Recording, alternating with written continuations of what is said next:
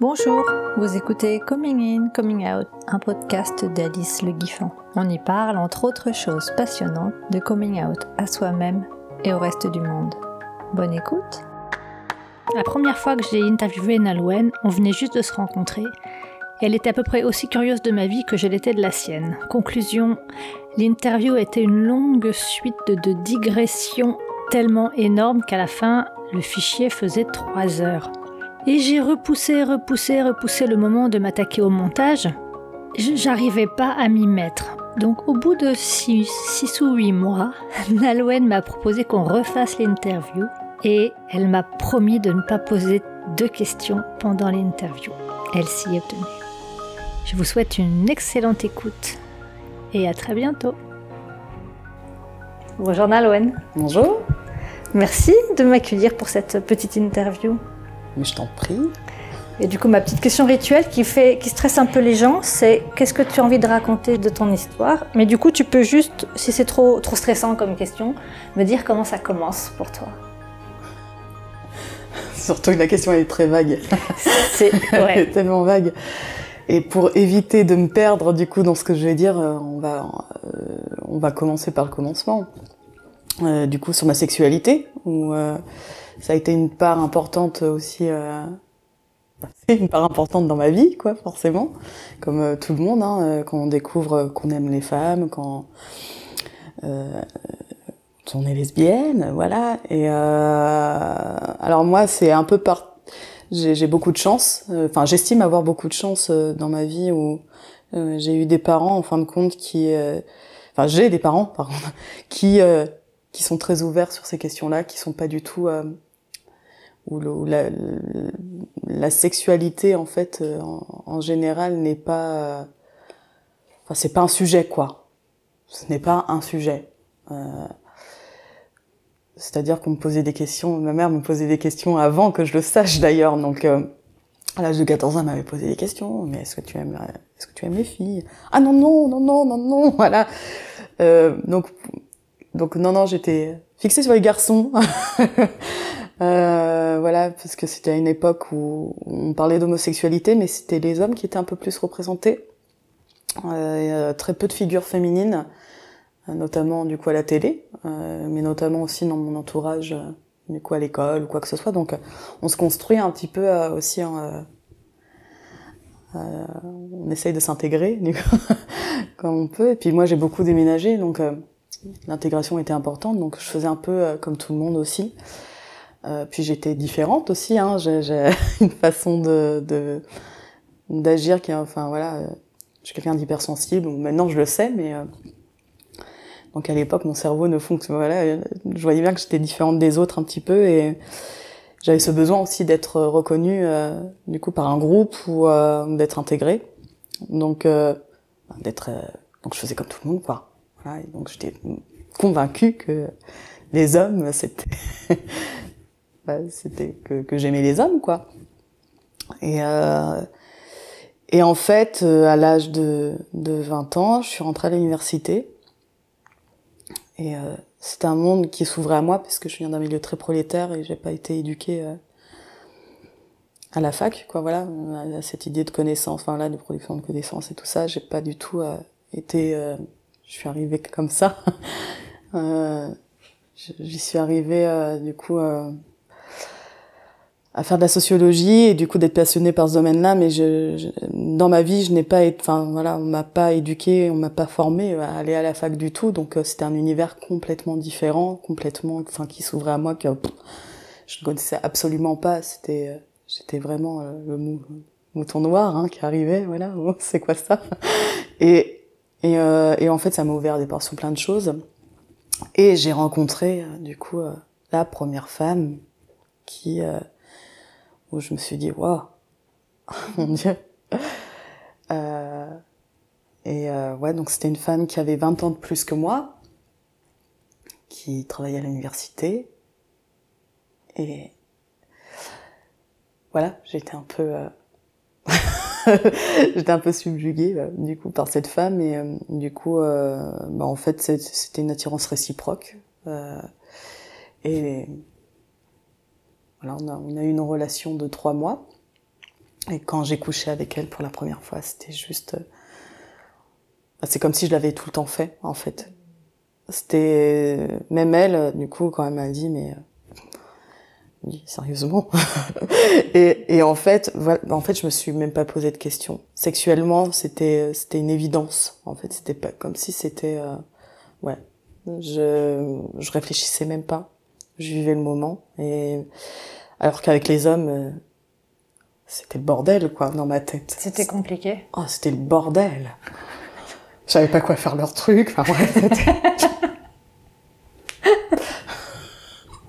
enfin, si je savais du coup, parce que voilà, mais je... enfin, pas... en fait, je me posais trop de questions. Enfin, je, je vivais pas le moment en fait. Je vivais absolument pas le moment.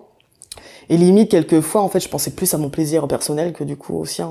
Des fois, euh, certains hommes, j'en avais rien à foutre. Enfin, honnêtement, euh, c'était c'était pas intéressant. Euh, je prenais pas mon pied. Enfin bref, c'était c'était trop de questions pour moi en fait. Les relations avec les hommes, ça me Ouais, il y avait trop de questions. Euh, je me posais, enfin voilà, j'étais pas dans, dans, dans le contact avec l'autre, quoi. Vraiment, c'était pas du tout. Euh, alors qu'avec une femme, bah, avec euh, avec, euh, avec Sab, c'était vraiment quelque chose d'hyper fusionnel, d'hyper, d'hyper. Enfin voilà, je me suis complètement oubliée en fait, je pense sur le moment-là et, et c'était beau, quoi. Voilà, je vraiment très beau.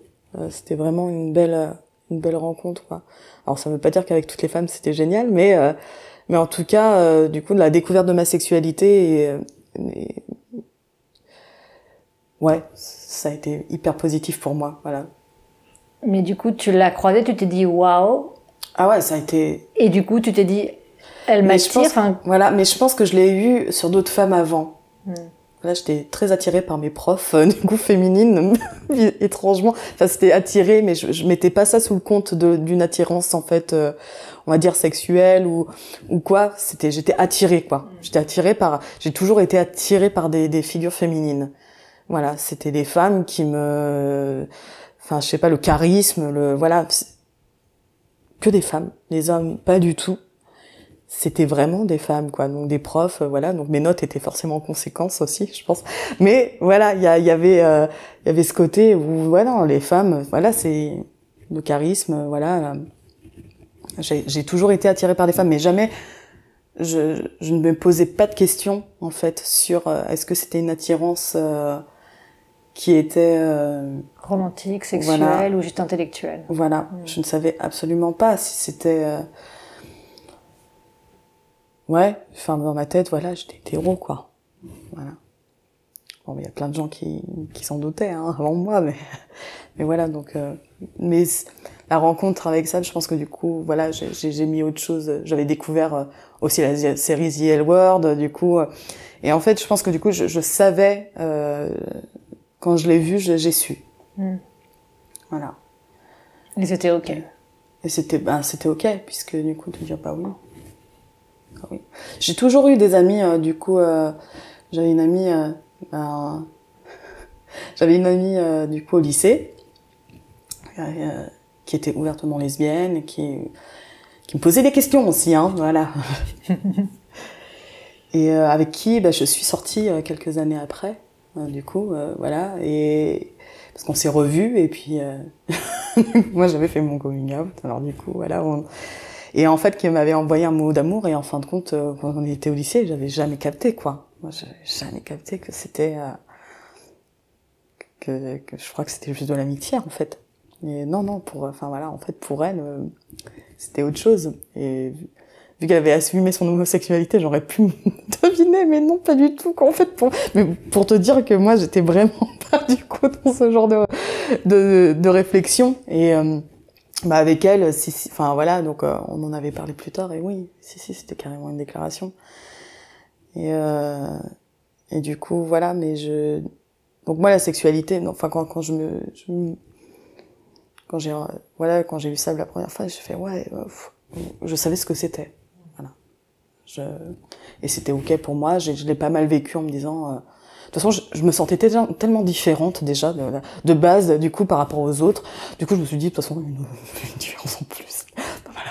Sortir encore du cadre, mon C'est pas grave. Je suis plus à ça après. Et donc voilà. Et après, bah, je me suis déconstruite. Euh, après, l'université m'a permis aussi de me déconstruire sur euh, sur le genre, sur sur euh, sur plein de choses comme ça en fait, d'assumer ma sexualité euh, dans cette période de ma vie, en tout cas, m'a poussé aussi à, réfléchir euh, sur plein de questions. Ce que c'est que d'être lesbienne, ce que c'est que d'être euh, une femme aussi. Voilà, plein de questions comme ça qui sont arrivées. T'as des réponses parce que ça m'intéresse. Je pense qu'il n'y a pas forcément de, de, de vraies réponses. Non, mais pour toi, t'en as trouvé? Je sais pas si je suis assez catégorique là-dessus, de me dire, en fin de compte, je pense que notre notre réflexion, elle va aussi avec nos expériences de vie et elle, elle évoluera jusqu'à jusqu'à la fin, je pense.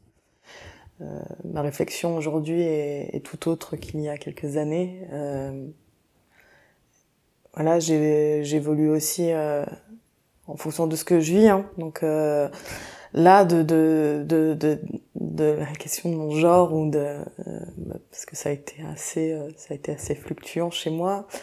Je me suis beaucoup cherchée. Après, je suis une femme grosse aussi, donc ça, ça, a été lié aussi avec ce que j'avais vécu et de comment je représentais avec mon corps et et de ce qu'on me renvoyait et de voilà donc ça a été toute une construction pendant cinq ans là où du coup l'acceptation la, de mon corps la euh, d'assumer ce corps et de, l'aimer aussi fait que euh, ben, en fait aujourd'hui oui je me sens femme comme je suis ce qui n'a pas toujours été le cas euh, où je me sens femme comme je suis et que je n'ai pas besoin euh, aujourd'hui de, de, de, porter un tutu de porter des jupes ou de et j'en porte c'est pas le problème mais je n'ai pas besoin de ça pour me sentir femme quoi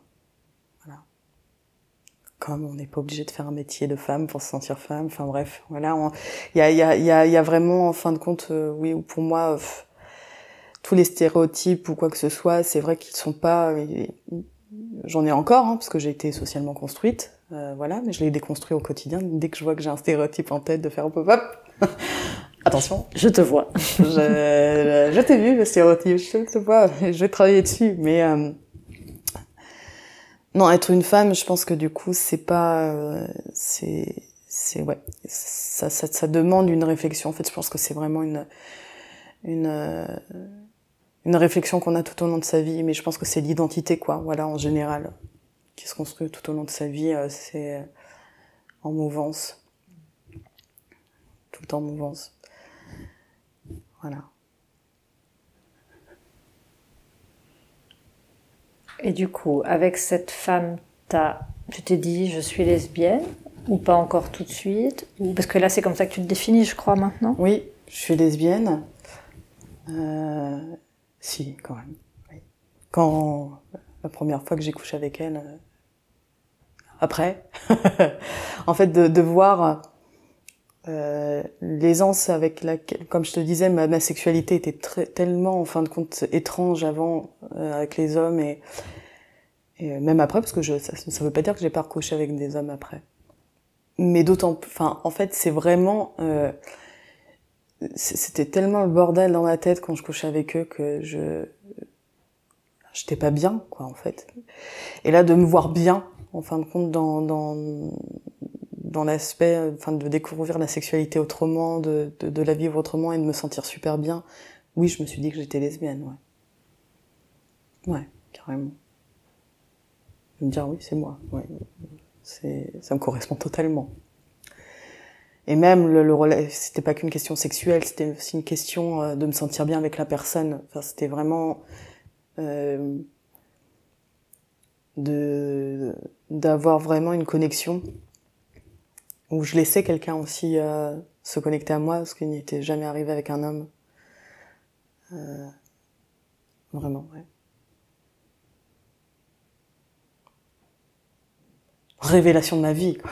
Ouais, ouais. D'être lesbienne. Mmh. Ouais. bien sûr. Mais du coup, ça a changé ton regard sur toi et sur ton histoire?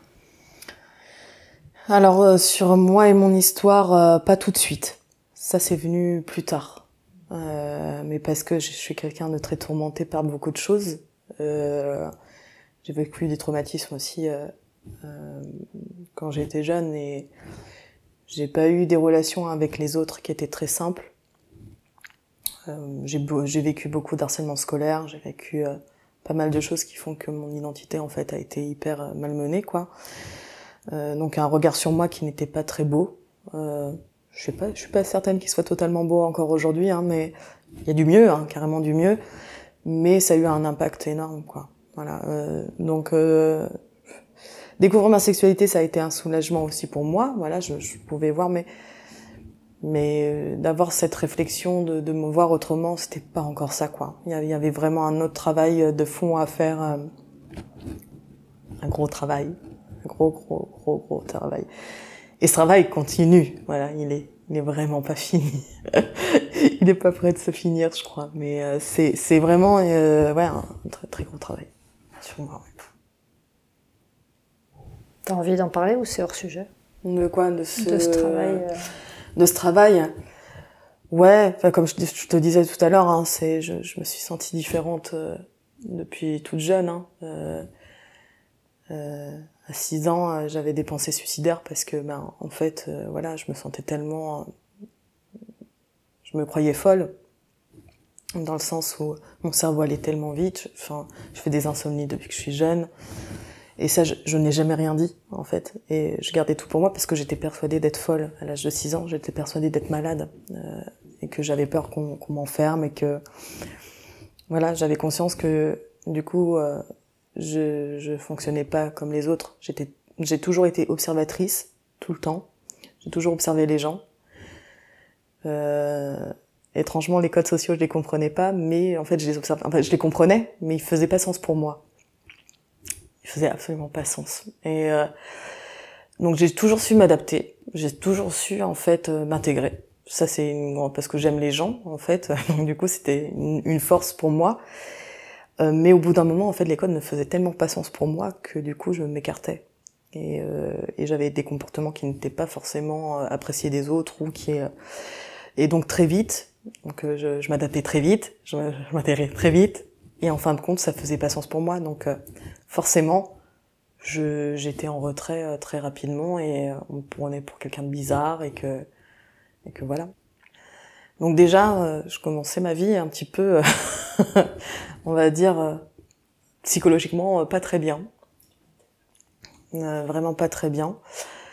Et en fin de compte, ça, j'ai jamais, je l'ai jamais exprimé à mes parents. Enfin, j'ai toujours gardé ça pour moi tout le temps, tout le temps, tout le temps, tout le temps.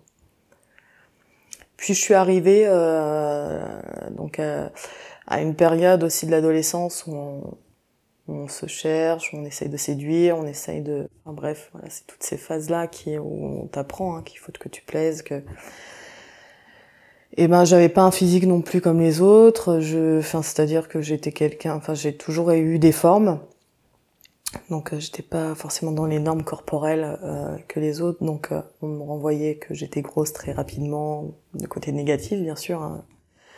Donc j'avais des insultes, j'avais euh, on considérait que j'étais moche, donc du coup voilà, j'avais pas une belle image de moi en fait. Enfin bref, on, on me renvoyait pas une, une, image hyper positive.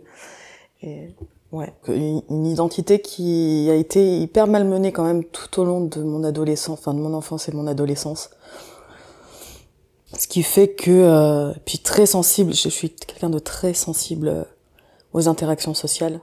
Je, je pour ça qu'en sociologie, les interactions m'ont toujours passionné parce que euh, je les comprends pas. je les comprends absolument pas et, et j'ai un besoin de comprendre en fin de compte comment on interagit vraiment. Euh...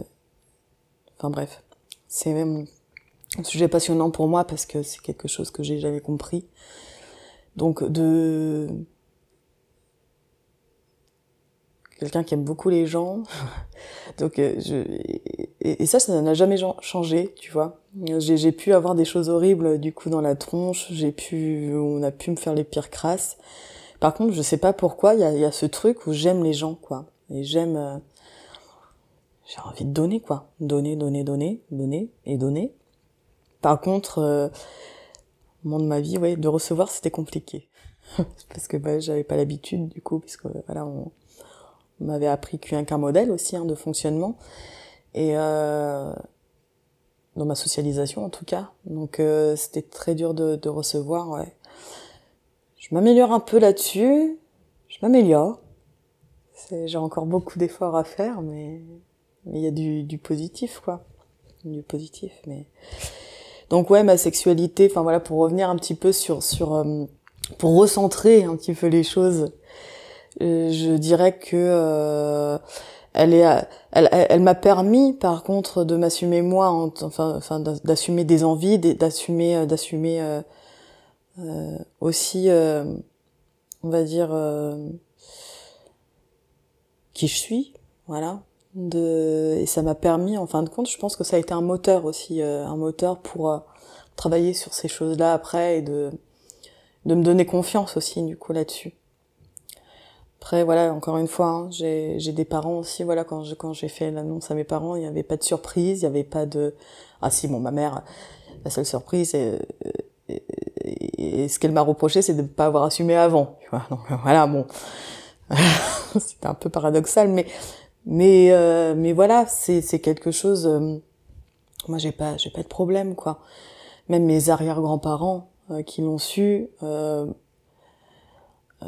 voilà, à l'époque, euh, c'était, enfin voilà, ils comprenaient pas. Euh, voilà, c'était quelque chose d'horrible, hein, voilà.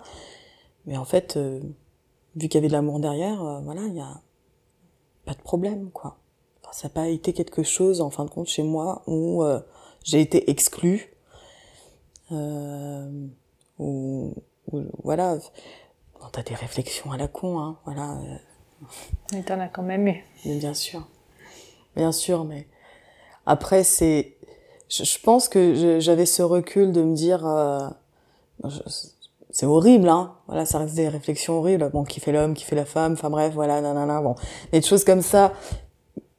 Mais je sais pas, j'avais tellement des, des, des tu sais, des histoires à côté. Je sais pas comment t'expliquer où, euh, où en fait, du coup, j'avais des potes qui, qui, qui, ont été exclus de chez elles, qui ne voyaient plus leur famille, qui, euh, qui souffraient en fait de cette condition-là, de euh, ouais, qui m'ont raconté comment elles, enfin, elles ont vécu du coup leur coming up et, et je me dis que, enfin, ça veut pas dire que euh, je, je, je, laisse tout passer ou quoi que ce soit chez moi, mais j'ai une chance, voilà, que ça c'était quand même une chance et que ça m'a quand même euh, aidé aussi euh, à vivre correctement mes relations, à être à l'aise dans la rue, à être à l'aise du coup avec les gens là-dessus, quoi. Donc euh, d'où l'intérêt aujourd'hui de pas me cacher. Enfin bref, jamais je, je ne cacherai. Enfin voilà, c'est j'ai de l'appui derrière quoi, tu vois. Enfin il y a il y a il y a ce truc où euh, où ça a été une force quoi. Ça a été vraiment une force d'avoir une famille comme ça parce que voilà, ça m'a permis euh, ça m'a permis beaucoup de choses derrière. Tout n'était pas parfait bien entendu, mais il faut savoir prendre les choses positives, je pense des fois. Oui. Et les garder. Voilà, et pas se concentrer sur le négatif. Mais, euh, mais voilà, c'est. Bah, après, ça veut pas dire que j'accepte tout. Hein, quand j'entends me faire dire c'est un truc de PD, machin, machin, voilà, je le reprends quand même. Hein. Il n'y a pas de. Ça n'enlève pas certaines choses. Et euh... mais je. Voilà, c'est. Non, non, là-dessus, euh, j'ai eu beaucoup de chance. J'avais une question, mais elle m'échappe, évidemment. C'est dommage. Ben oui. Euh, du coup, toi, tu fréquentais déjà des gens qui étaient, qui étaient, enfin, oh là là, je trouve pas mes mots.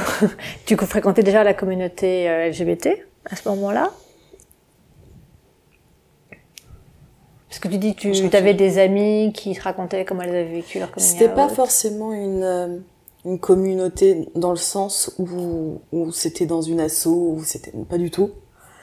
Euh, pas du tout. Et d'ailleurs, j'ai hyper souffert hein, de, mon entrée dans une asso LGBT à l'époque. Euh, J'en parlerai peut-être, enfin, on en parlera tout à l'heure, mais mais euh, je, ouais, j'ai été hyper. Non, c'est des rencontres que j'ai fait comme ça. Enfin, c'est pas dans le milieu LGBT, pas du tout, ni dans un bar, ni je sortais pas dans le milieu du tout. Euh, j'ai évité le milieu euh, militant pendant quelques années. Euh, et en fait, les gens que je rencontrais, c'était des personnes qui n'étaient pas forcément en fait dans ces milieux-là, d'autres aussi, mais je, enfin, c'était ok que, enfin bref, il n'y avait pas de souci euh, dans le fait que moi je n'y sois pas, euh, parce que qui comprenaient totalement mes positions. Et mais c'était ouais c'était des des, des des des personnes que je rencontrais sur mon chemin quoi. Voilà comme je te dis j'aime les gens hein, donc euh, j'ai dans ma vie j'ai rencontré tout type euh, enfin tu vois ce que je veux dire euh, je m'intéressais je pouvais parler des heures avec des personnes SDF enfin tu vois ce que je veux dire de sans domicile et du coup j'étais tellement enfin moi aujourd'hui bizarrement moi le temps peut-être mais à l'époque, voilà, je, rencontrais tellement des diversités en fait de, de personnes euh, avec des vies euh, complètement différentes et j'étais touchée par tout, quoi, par tout ce que j'entendais. Et euh, et je sais pas, les gens avec moi se sentent bien aussi pour parler, donc il y a, y, a, y a ce truc où très vite, du coup, voilà, j'ai rencontré des personnes, des gays, des lesbiennes, voilà, qui qui me racontaient du coup leur malheur aussi hein, dans, dans, dans, leur coming out et tout ça. Donc euh, ça a été hyper euh, rapide et facile pour moi en fin de compte de recevoir ces informations-là et de, et de prendre conscience de l'ampleur du problème. quoi. Alors que moi j'ai réussi l'exploit de n'en croiser aucune, en tout cas que je puisse identifier, avant vous là je crois que la première, j'avais 33 ans et je savais même pas qu'elle était lesbienne. Je l'ai découvert genre 10 ans après, tu vois. D'accord. Du coup, je suis un peu jalouse. ouais.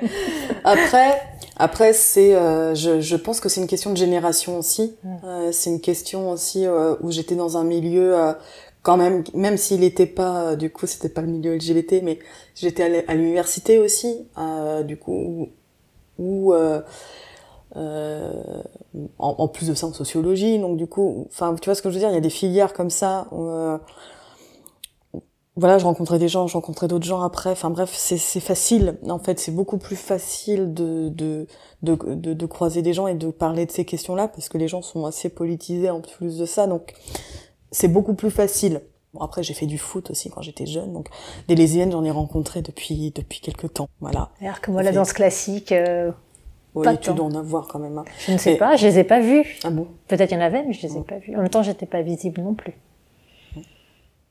Ou peut-être que tu ne le voyais pas parce que tu, tu n'avais pas cette notion là aussi. Oui, non, je pense que peut-être il y en a eu, je les ai pas vus. J'ai pas pu les voir. Mhm.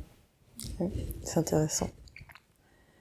Donc voilà, ouais, bref. Et du coup, tu as fait du foot J'ai fait du foot pendant six ans. J'étais un père, euh, j'avais un père, enfin j'ai un père euh, qui est hyper sportif, quoi, et, euh, qui entraînait l'équipe féminine en fait, du coup, de là où on habitait. Et ouais, j'ai fait du foot pas quasiment pendant six ans, ma vie, voilà. Donc, j'étais pas lesbienne à l'époque, tu vois. Enfin si, j'ai toujours été lesbienne, mais je ne savais pas. Et pourtant, j'étais entourée de lesbiennes. Eh oui entourée de lesbiennes. Et je pense que du coup, euh, j'étais pas attirée par leur personne, tu vois ce que je veux dire J'étais pas. Enfin, moi, je me suis jamais posé de questions, non. Mais j'étais entourée de lesbiennes. J'ai vu ce que, voilà, je, je connais le milieu depuis, voilà. Longtemps.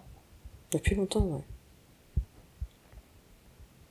Et du coup, après, après cette première rencontre, bah, j'imagine il y en a eu d'autres assez naturellement, du coup. Ouais, bah, j'ai revu, bah, du coup, euh, bon, sans dire le prénom ou quoi que ce soit, euh, du coup, euh, cette amie que j'avais au lycée, euh, quelques temps après, on a repris contact, et euh, avec qui j'ai relationné aussi pendant trois mois. C'était très fort aussi, hein. Et puis après, et puis après, j'ai eu ma première, on va dire, grande relation, qui, avec une femme avec qui j'ai partagé ma vie, enfin bref, voilà, le, quotidien, hein, voilà. Et, euh, du coup, voilà, mon histoire amoureuse, si on veut faire l'historique, c'est... Euh... ouais, j'ai eu deux grandes histoires, voilà, dont la dernière où euh, bah, je me suis mariée. Euh, bon, ça l'a pas fait. Mais après, je, je me suis, euh, je suis beaucoup questionnée sur le couple aussi. Euh, je, je voyais que au fil de mes histoires, je construisais mal mes relations.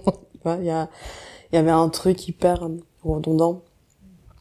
Euh, on, on, je construisais mes relations euh, le, fait d'être lesbienne ne, ne remet pas en fin de compte. Euh, du coup, toute euh, l'éducation hétéronormée, en fin de compte, on le garde quand même avec nous. Et, effectivement, euh, voilà, tant qu'on se pose pas les questions, on reproduit des schémas.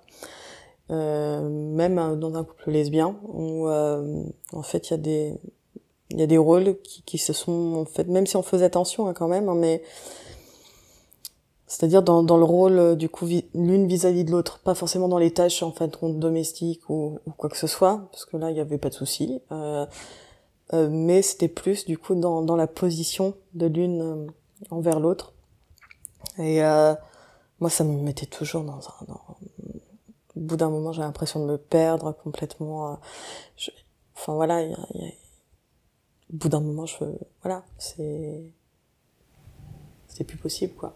Tu aurais juste un ou deux exemples concrets que je comprenne vraiment de quoi il s'agit? Ouais, je, je vais jamais dans les détails quand je parle de ça, mais c'est pas obligé. Non, non, non. Bah en fait, en gros, c'est c'est de mettre euh, euh, sans parler de domination ou quoi que ce soit, mais un petit peu quand même quoi. Euh, ou du coup, euh, moi je suis beaucoup dans le care.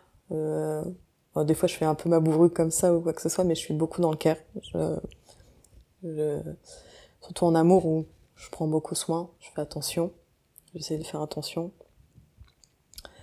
Sauf qu'à trop en faire, ben, on s'oublie. Euh, donc j'étais avec la dernière, elle, qui était beaucoup dans le cœur aussi. Du coup, je me suis dit ah ça, va changer, là on va être euh, dans un équilibre en fait assez sympa. Et en fait, euh, pas du tout. Euh, dans le quotidien, en fin de compte, mais ça vient de moi aussi. Hein. Ça, c'était carrément euh, du coup toutes les deux où on s'est complètement ou même elle m'infantilisait quelquefois, donc du coup il y avait quelque chose d'hyper euh, malsain en fait dans dans la construction là. Et euh, et ouais, enfin bref. Je je pense que je ma dernière relation, c'est tellement que je me sentais pas bien dans cette relation, je le savais même pas. Et c'est mon corps qui me l'a dit. Euh, j'ai eu une hémiplégie sur tout le côté droit pendant quelques temps même la bouche qui partait, donc on croyait que je faisais un AVC, c'était affreux, affreux. Et... Euh... Mais t'étais hyper jeune Oui. T'avais quel âge? Donc là, c'était il y a 5 ans, 5-6 ans, donc là j'en ai 33. Euh, donc des symptômes euh, assez importants euh, qui ont perduré pendant quelques temps, euh, tellement que du coup les médecins pensaient à la sclérose en plaques. Euh, mais les résultats n'étaient pas tout de suite visibles. Des fois, ça peut mettre un certain temps. Donc, du coup, je devais faire des tests euh, plusieurs fois en un an, des ponctions lombaires, pour voir du coup c'était pas ça. Et en fait, j'en étais arrivée dans mon, dans, mon, enfin voilà, c'était des situations hyper, euh, hyper horribles parce que euh, des fois, je pouvais même pas aller aux toilettes toute seule. Enfin bref, c'est Estelle qui devait me, tu vois ce que je veux dire, devait me porter pour aller jusqu'aux toilettes. Enfin bref, c'était des situations hyper euh... affreuses. Affreuses, voilà. Euh, même d'avoir, enfin, je pouvais même plus marcher. Je pouvais, enfin, enfin, de faire des balades de plus de 200 mètres, c'était même pas possible, quoi. C'était même pas concevable. Travailler, euh, voilà, j'y arrivais, mais la fatigue faisait que, en fait, je dormais tout le temps, en fait. Je rentrais, je dormais. Enfin, j'étais donc on a commencé à me parler. Donc après, donc je suis allée en centre de rééducation carrément parce que bah, il fallait faire quelque chose. Et en centre de rééducation, euh, du coup, j'ai entamé une, euh, eh ben, une psychothérapie, euh, voilà, où j'ai commencé à vraiment travailler sur moi. Et puis, bah, le, centre de rééducation, bah, t'étais là pour ça, en fait. Hein. Et t'as que du temps pour ça, parce que tu perds beaucoup de temps en centre de rééducation. Et du coup, bah, c'est un peu l'introspection de ta vie, quoi. Du coup, puis tu rencontres tellement des gens avec des parcours euh, hyper euh, hyper importantes. Enfin bref, c'est des parcours hyper. Euh, enfin, j'ai rencontré des personnes riches là-bas. Enfin, c'est voilà qui ont qui ont vécu des horreurs et bon, bref, tu relativises beaucoup de choses du coup après ça. vraiment. Je rentrais en pleurant parce que voilà tellement que ça m'avait euh, un peu euh, un peu trop. Euh, et là, tu te remets en question aussi, te dire mais pourquoi je suis dans l'état là Voilà, on me parlait de la somatisation. J'avais horreur de ce mot parce que pour moi, dans ma tête à ce moment-là, c'était est-ce que je simule, tu vois? Et euh, je comprenais pas. En fait, je pense que je le comprenais pas du tout ce terme. J'ai l'impression que les médecins m'insultaient quand ils, quand, quand, ils m'en parlaient. Après, je vivais beaucoup de grossophobie aussi par rapport à des médecins à ce moment-là, donc j'avais pas envie de les entendre non plus. Enfin, tu vois ce que je veux dire? Il y avait un truc hyper, hyper étrange et, donc j'avais horreur de ce mot. J'avais horreur de ce mot. Et puis euh, un jour, je, vais voir ma psy qui n'était pas forcément au centre de rééducation. J'avais pris une psy euh, du coup à l'extérieur. Et euh, du coup, je, suis en séance et puis on parle de mon couple et puis je sais pas, il y a, je continue, je continue, enfin tu vois, je parle et puis elle me dit mais je vois qu'il y a quelque chose qui va pas dans le couple. Je dis ben non non non ça va pas en fait. En fait, je dis mais en fait je suis pas amoureuse et je, me suis décomposée en fait devant la psy. Je je, je n'ai pas parlé pendant dix minutes. J'étais vraiment vide parce que je m'en étais pas rendu compte. Et là, je prenais conscience que je n'étais pas amoureuse, que non, j'étais malheureuse et que je, je, souffrais, que ça faisait quelque temps que j'en parlais à, du coup à ma compagne, mais qu'elle ne m'entendait pas. Enfin, tu vois ce que je veux dire, que j'ai l'impression d'être toute seule de, à, à, travailler ce couple et, et en fait, je, et ouais, bah, je sais pas, je l'ai lâché comme un, comme une, bah non, en fait, je suis pas amoureuse, non. Et là, bam, je suis devenue euh, transparente enfin bref et du coup euh, j'ai eu la chance de tomber sur quelqu'un de bien qui a pris le temps en fait même supplémentaire pour pouvoir euh, accompagner après. Avoir euh, lâché ce truc. Et euh, ouais je me suis rendu compte que donc je suis rentrée. Je lui ai pas dit tout de suite. Il fallait vraiment que je réfléchisse. Et on avait acheté tu sais un camion en commun. Et euh, on devait l'aménager. Et un jour, je rentre du centre de rééducation. Et là, elle commence à me parler de euh, demain, je vais faire l'achat de nana pour commencer les travaux dans. Et là, je sais pas. Je, je lui ai dit stop. En fait, euh, non. Euh, je pense que on va arrêter. Je voilà. Et là, moi, elle savait. Hein, J'avais quand même parlé euh, quelque temps que j'étais pas bien, que et bon, voilà, ça s'est terminé. Et après coup, ma santé a commencé à, s'améliorer. Pas tout de suite, ça a été très long. Ça a été, ça a été tellement en fait fort. Euh, bah, pour te dire, hein, j'avais, j'avais aucune sensibilité du, du côté droit. J'avais carrément ma main quand ça partait en crise. En fait, euh, j'étais, enfin voilà, j'avais vraiment, j'étais pas paralysée, mais euh, c'était hyper fort quand même. Hein. Donc oui, ça a mis du temps ça a mis énormément de temps, ça a mis... Euh... Mais tout de suite, j'ai vu les résultats, enfin j'ai vu des effets en fin de compte très rapidement. Euh, bah oui, c'était de la somatisation, et oui, euh, je suis allée jusqu'à là. voilà, c'est de me rendre compte que je suis allée jusqu'à là. Euh, ouais. Donc euh, là, ça en est suivi, ça fait cinq ans que je déconstruis le couple, que je me dis qu'est-ce que j'ai envie, qu'est-ce que j'ai pas envie. Que... Voilà, de tout déconstruire. Mais ça n'a pas été simple, la rupture n'a pas été simple. Ça a été... Euh, ça a été le bordel. Voilà. Pendant cinq ans, hein. Cinq ans de bordel après la rupture? Bien sûr. Dans ma tête, ouais. Ah oui, c'est long. Dans ma tête, ouais, je pense que je passe par des yo-yo, ouais voilà, j'ai repris mes études. Enfin bref, il y a eu beaucoup de choses positives. Enfin, c'est toujours ça dans ma vie. Hein. Il y a, y a des, choses positives, tu vois. Et puis il y a ma tête. Tu vois ce que je veux dire? Voilà, il y a, il y a, y y a ce truc où c'est hyper positif parce que je suis dans l'action et je suis quelqu'un qui bouge et qui qui, qui a ce enfin je pense qu'il y a une forme de courage du coup et de et de me dire allez hop on y va et, et on bouscule et, et vas-y on travaille sur soi enfin bref je fais ce travail-là et, et je le mets en œuvre en fait. Là-dessus, je me fais confiance quoi. Je sais toujours me débrouiller, il n'y a pas de problème. Je vais, je vais y aller à fond. Mais de l'autre côté, en fait,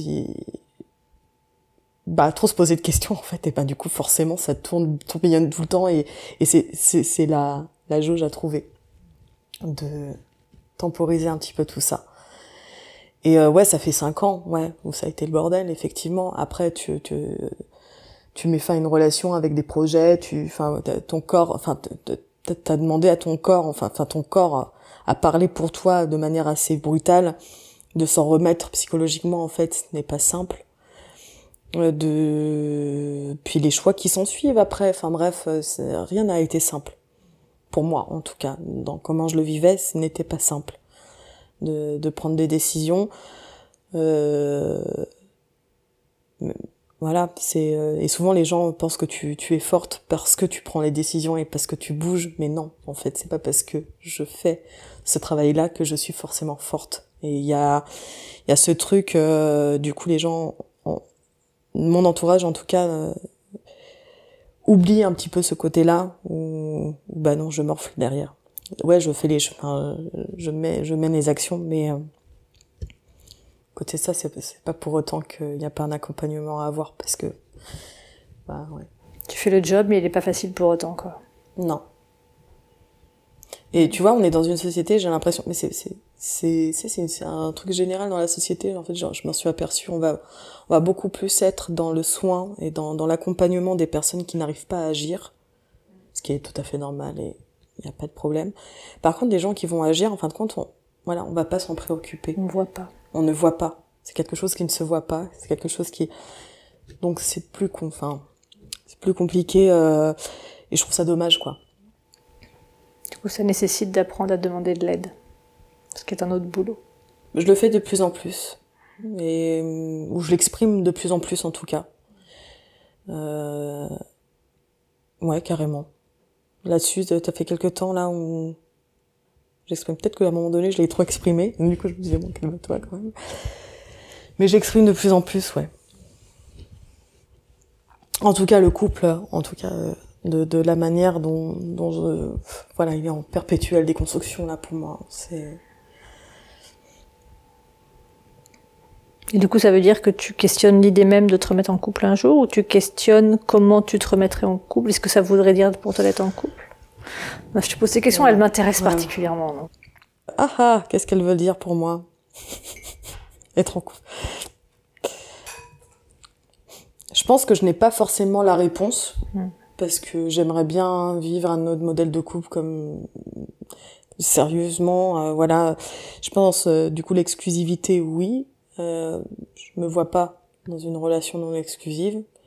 Et encore, je me laisse totalement ouverte à la question, dans le sens où je pense que ça dépend aussi comment tu construis ton couple et comment et des personnes que tu rencontres et tout ça. Donc, en fait, j'ai pas envie d'avoir un préavis. En fait, voilà, c'est ça, c'est de quand, avant de t'en mettre en couple, t'as des idées dans la tête, t'as as, as, défini quelque chose, et je, et je trouve que ça, ça met un frein voilà, quand tu rencontres quelqu'un de laisser la, porte, enfin de la porte ouverte en fait à construire vraiment à deux la relation. C'est-à-dire que tu une vision du couple et donc du coup, bah en fait c'est comme ça que tu veux la construire et si tu arrives c'est tant mieux, autrement ça pète, tu vois. Et des fois le couple en plus de ça, bah en fait qui se construit pas dans une, un pied d'égalité puisque l'autre il peut avoir la même, euh, une autre image en fin de compte du, du couple qu'il veut avoir. Enfin bref c'est un c'est un truc complètement euh, non, qui m'intéresse plus de, de, définir vraiment ce que je veux. Je pense que j'ai juste en besoin de connexion avec une personne et de voir comment on construit ça. Tu vois ce que je veux dire euh? Je pense que oui, déjà. Euh, là où peut-être je mettrais euh, du coup le petit un petit truc radical peut-être euh, parce que c'est bien d'avoir aussi son bah, ses envies. je pense que j'ai très envie. puis après là, ça fait cinq ans aussi que je vis seule, mais en colocation, mais en tout cas seule dans, dans, dans mon espace. Et, je, je, je, pense que je, je ne me verrai pas habiter. En tout cas, bon, dans les premières années de la relation, quoi. C'est-à-dire que je ne me vois absolument pas partager, en fin de compte, euh, un lieu de vie avec une personne. Voilà. Ça, c'est sûr. Après, maintenant, euh, devoir euh, à voir. Après, c'est c'est dur de, de se déconstruire sur quelque chose et, et en fait, plus tu te déconstruis et plus c'est difficile de rencontrer quelqu'un. C'est ce que je m'aperçois. Tu, tu travailles sur toi, tu travailles... Euh, et en fait, quand tu rencontres les personnes, soit tu t'ennuies, parce que du coup, tu as des questions qui viennent, tu n'arrives pas à, trouver un, une connexion quelque part. Et ou soit l'autre, euh, du coup, est trop catégorique et ça te ferme, quoi. Tu vois ce que je veux dire? Et, du, enfin, j'en parlais du coup euh, hier soir justement et du coup c'est on était tous d'accord que quand, quand voilà, tu te poses des questions, quand tu essayes de, de déconstruire certaines choses, et ben en fait la, la rencontre avec une autre personne, plus ça va et plus c'est compliqué. Hmm. ce que, enfin, ce que je comprends de ce que tu dis, c'est que tu as, as, envie d'avoir des gens en face qui ont le même niveau de conscience que toi sur les choses, c'est ça?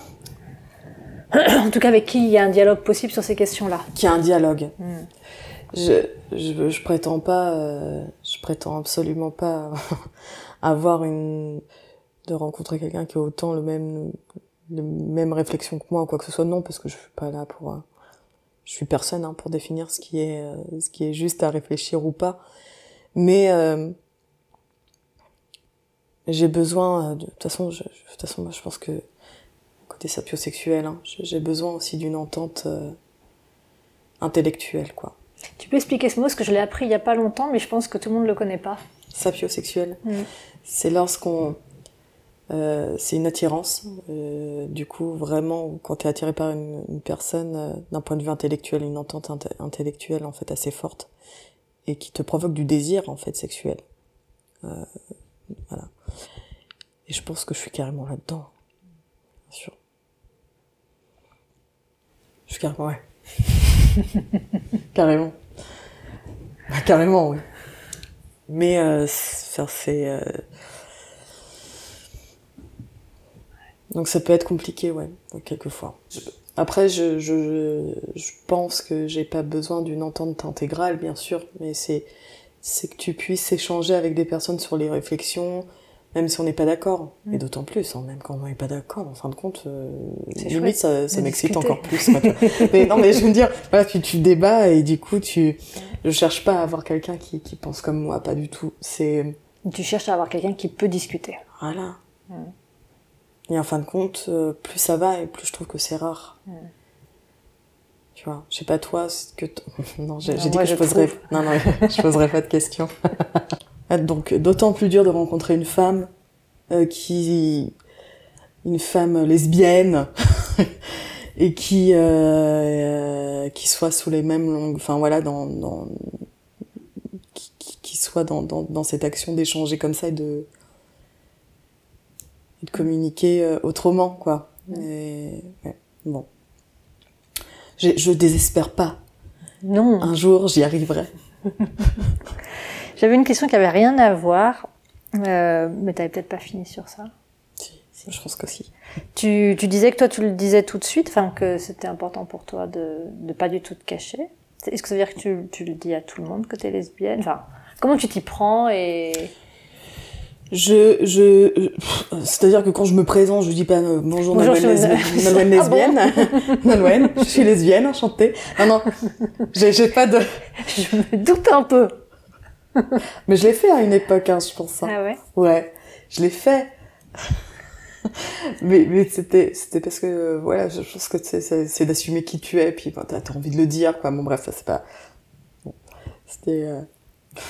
avant. Non, maintenant, je, je, je, parle en fait comme si, que, comme les hétéros parlent. Hein. Je, je, ne me cache pas. Je réfléchis même pas. Ça sort tout seul. Je, je, je, ne cache pas, je n'ai pas besoin de le dire tout de suite. Euh, voilà, euh, au boulot, ils ont mis un certain temps là, euh, du coup, à savoir. Hein. parce que je parlais pas de ma vie privée, mais mais un jour quand on en a parlé, enfin moi je dis mon ex-compagne et puis voilà, enfin c'est, il y, y, a même pas en fin de compte de non? De questions. Les hommes me draguaient, je dis c'est pas la peine, hein, ni, tu peux toujours essayer, je suis lesbienne. Hop, je suis féministe et lesbienne. Allez, bisous, bonne journée. T'en as certains, non, franchement, t'en as certains, du coup, ils me faisaient les suivre. Ouais, bon. Ah, les... bon, des fois, quand c'était lourd, oui, je le faisais, quoi, tu vois. Mais, mais c'est tellement pas quelque chose que j'ai envie. Non, j'ai pas envie de cacher. Les héros se cachent pas de de parler de leur compagne, de parler de leur vie euh, intime. Pourquoi, euh, pourquoi, en fait. Euh, et, et, bizarrement, hein, ceux que ça dérange, dire, mais on s'en fout que tu sois lesbienne. Bah, en fait, mais je, comme, mais, mais pourquoi toi tu parles de ta vie en fin de compte et que moi je n'ai pas le droit? Il est où le problème? Voilà. Et en fin de compte, moi non, moi ça me, non non, je, je n'ai pas à me cacher. Euh, je peux comprendre qu'on le fasse. Euh, voilà, on est dans une société encore où malheureusement, voilà, on, on vit beaucoup d'homophobie, de lesbophobie. Et j'en vis hein, au travail. Hein. Je dis pas que j'en vis pas. Euh, Hum, voilà, on est encore dans une société où on morfle, hein, on morfle pas mal. Donc, je peux comprendre que des fois, euh, voilà, il y, ait, euh, ait, ce besoin de ne pas dire, il y ait ce besoin de, de, de le cacher, dans le milieu du travail notamment, et de, et de voilà. Moi, je, je le comprends. Je peux le comprendre. Mais c'était, c'est pas, enfin, mais pour ma part, c'est tellement pas mon, mode de fonctionnement. Comme je dis, voilà, enfin ma, ma sexualité, je l'ai assumée euh, fièrement, euh, très rapidement, euh, mais parce que j'ai du monde derrière. J'ai un appui derrière. Puis bon, à l'époque, bon, j'étais pas dans le milieu militant parce que bon, bah, voilà, j'ai subi un petit peu de, du mépris de classe du coup quand j'étais j'étais rentrée dans, dans une asso LGBT où je découvrais ma sexualité, tu vois machin.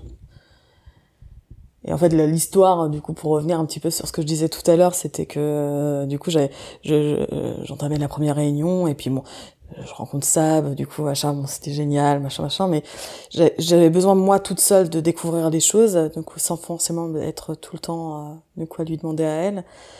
Et puis là, j'arrive, du coup, à la réunion, et puis j'entends parler de, de transgenre, de, de, des termes, transidentité, de queer, le terme queer, machin.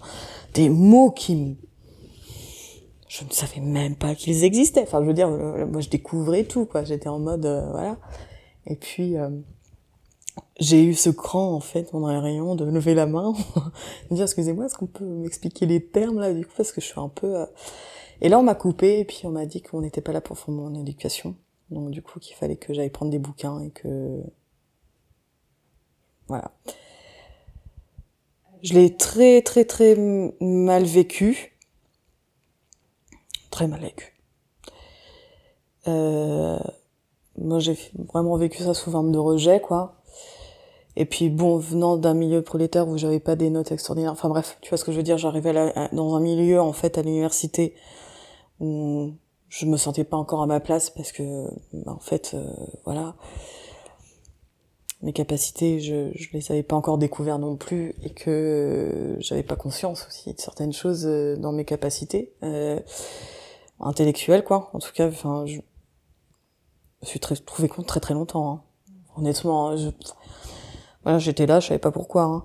et en fait ça m'a ça m'a passionné mais mais du coup ça m'a pas permis d'être à l'aise cette réflexion avec ce ce milieu là et puis même dans le milieu intellectuel quoi tout simplement et et euh, aujourd'hui avec du recul avec beaucoup de recul avec euh, l'expérience de vie que j'ai maintenant euh, je trouve ça tellement triste qu'on ferme la porte du coup euh, sur ces termes là euh, que ces termes soient euh, le plus souvent utilisés que dans un milieu intellectuel et non pas dans le milieu populaire. Euh, voilà, enfin c'est des termes qui sont qui ont été enfin qui ont été construits du coup dans le milieu universitaire, mais qui, qui pour moi en fin de compte devraient être beaucoup plus accessibles que ça. Ça sauverait des vies, je pense. Après maintenant il y a Internet aussi. Enfin bref, voilà, il y a, y a, une accessibilité après, hein, voilà, sur sur plein de choses, mais mais aujourd'hui, du coup, j'ai lu beaucoup de bouquins, hein. Je les ai écoutés hein, quand même. Hein. J'ai lu des bouquins pendant dix ans. je me suis construite. Et heureusement que je suis pas tombée sur des bouquins horribles au final, hein, parce qu'on m'a même pas conseillé un ouvrage. Hein, donc, euh, tu vois, j'aurais pu tomber sur tout et n'importe quoi. Bon, après, il y a eu Sab qui était à côté, qui m'a ouvert la porte de, voilà, sur les travaux de Judith Butler, par exemple. Et euh, que je, que, que j'essaye encore de comprendre encore aujourd'hui, dix ans après.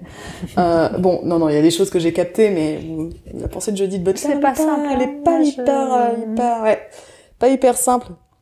Mais euh, qui me stimule hein, aussi intellectuellement, donc euh, c'est très très bien. Mais après, j'ai découvert d'autres ouvrages avec la sociologie qui m'a permis aussi, euh, les étudiants sociaux, euh, m'ont permis aussi de me diriger vers euh, vers d'autres d'autres notamment sur les rapports sociaux de sexe voilà. Au-delà de, de, de, des identités de genre de, de, la sexualité il y avait il ces questions là qui sont un peu aussi euh, qui se travaillent en même temps je trouve. Enfin bref qui peuvent se travailler en même temps enfin voilà c'est qui sont très proches dans les questionnements.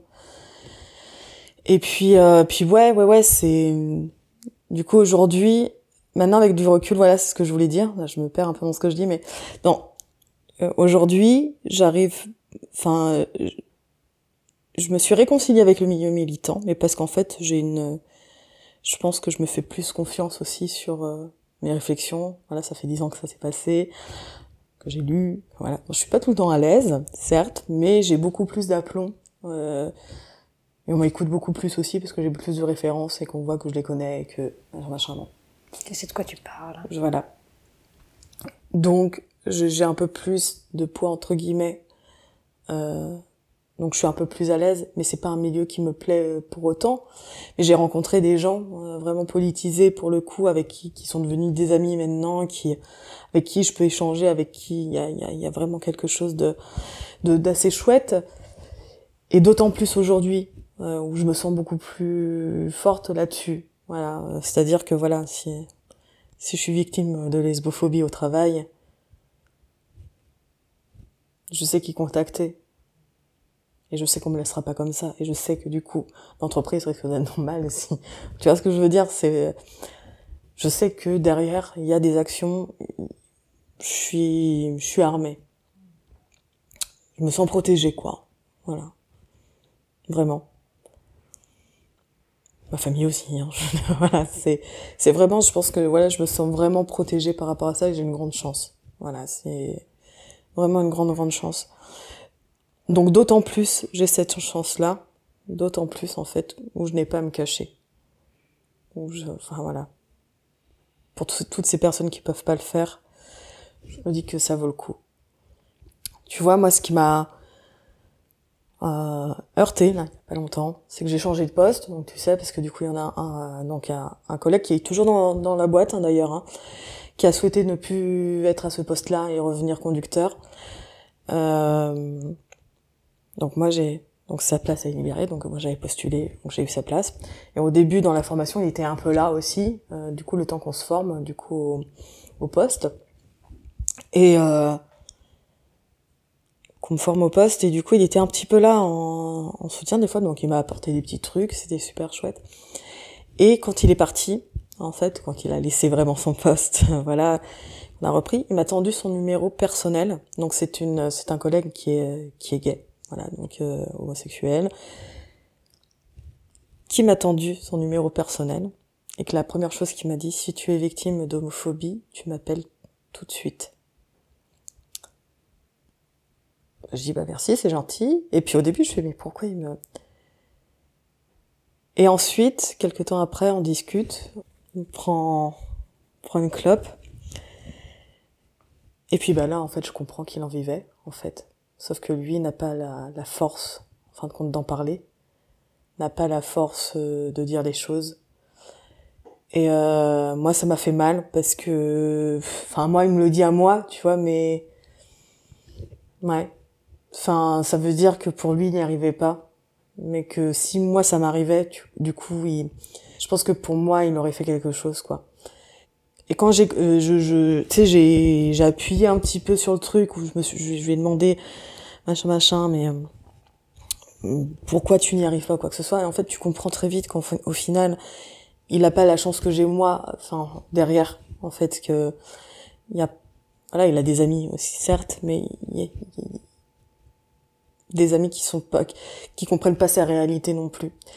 Voilà des, amis essentiellement hétéros qui, voilà et moi en ayant plusieurs amis en fin de compte dans les mêmes situations je me sens beaucoup plus forte vraiment. Et euh, c'est d'autant pour lui dire euh, même pour lui où je me dis non j'ai vraiment pas à cacher ce genre de choses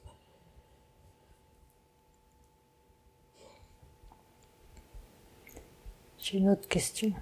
Du coup, quel livre tu conseillerais à quelqu'un qui a plein de questions? Par quoi tu commences de pas trop dense et, euh, et intéressant? Alors, autant euh, du coup, je vais avoir beaucoup plus de références sur les, les questions de genre ou les questions euh, des. Là, je regarde ma bibliothèque en même temps, mais c'est sur sur les relations. Euh, du coup, il y a la fabrique de filles. euh, euh, autrement, bah, sur les livres lesbiens, j'ai beaucoup aimé les euh, Insurrection en territoire sexuel de Wendy Delorme. Voilà, qui fait du bien, ce petit bouquin quand même. Donc, ce que je peux conseiller tout de suite. Après, bon, il y a, y, y a plein de livres comme Virginie Despentes sur King Kong Theory, sur plein d'ouvrages comme ça. Après, j'en découvre hein, des, des ouvrages euh, sur le monde lesbien et tout ça, mais c'est encore euh, en construction chez moi. bah, Chez tout le monde, hein, ça s'arrête Ouais. pas. C'est juste, voilà, si tu avais un truc vraiment qui, toi, t'avais parlé fort. euh, Vraiment, moi, ce qui m'a, c'est vraiment l'ouvrage de Wendy Delorme, Insurrection en territoire sexuel, qu'on m'a offert il y a quelques années, Mm. qui m'a fait du bien. Ok, Ouais. super. Voilà. Est-ce qu'il y a quelque chose qu'on n'a pas eu le temps d'aborder et qui te paraît vraiment important de dire Je crois que j'ai brassé beaucoup de choses là encore. Pas mal. Je pense que, je pense que ça va aller. Mais ce sera, euh, ceci dit, ce sera peut-être plus simple pour toi cette fois-ci. Bon, bah, merci. Merci à toi. Voilà, c'est terminé pour aujourd'hui. J'espère que cet épisode vous aura plu et je vous retrouve bientôt avec une nouvelle interview. D'ici là, n'hésitez pas à me contacter si vous avez envie d'être interviewé et à faire connaître ce podcast autour de vous en en parlant, en écrivant un commentaire ou en lui attribuant tout un tas d'étoiles. Vous pouvez dorénavant aussi nous retrouver sur Facebook ou sur Instagram at coming in coming out. À bientôt